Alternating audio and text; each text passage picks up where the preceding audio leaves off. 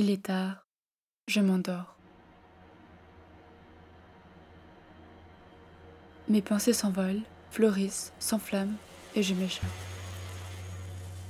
60.1756 24.9342 Mon lieu de départ. Mon lieu d'arrivée, la France, peu importe l'endroit. Je ne sais pas vraiment où je vais, par où je vais, mais je m'en vais. Ce matin, je me suis levée, ma chambre était vide. J'ai retiré du mur les quelques photos que j'avais laissées pour la dernière nuit. Je voulais encore me sentir chez moi, un instant. Puis je les ai rangées. J'ai fermé mon sac et je me suis retournée une ultime fois. C'était blanc. C'était blanc.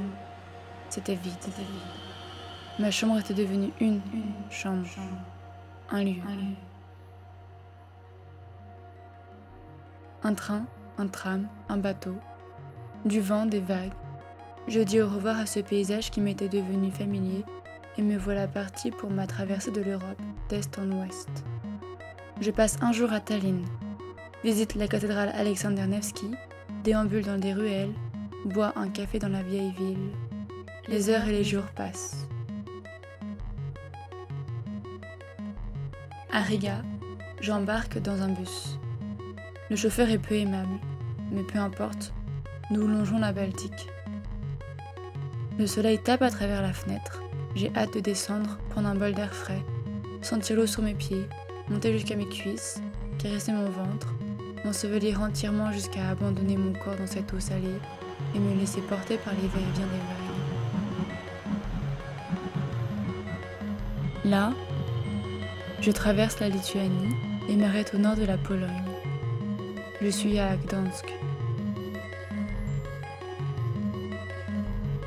L'air frais de la Baltique me suit toujours.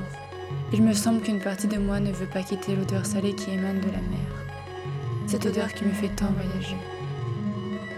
Mais tant pis, j'avance. Je continue mon chemin et quitte la côte pour sillonner des terres qui me sont encore inconnues.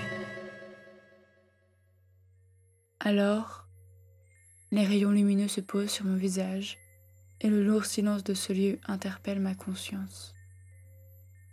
Mes yeux s'ouvrent et mon séjour au pays des songes s'achève.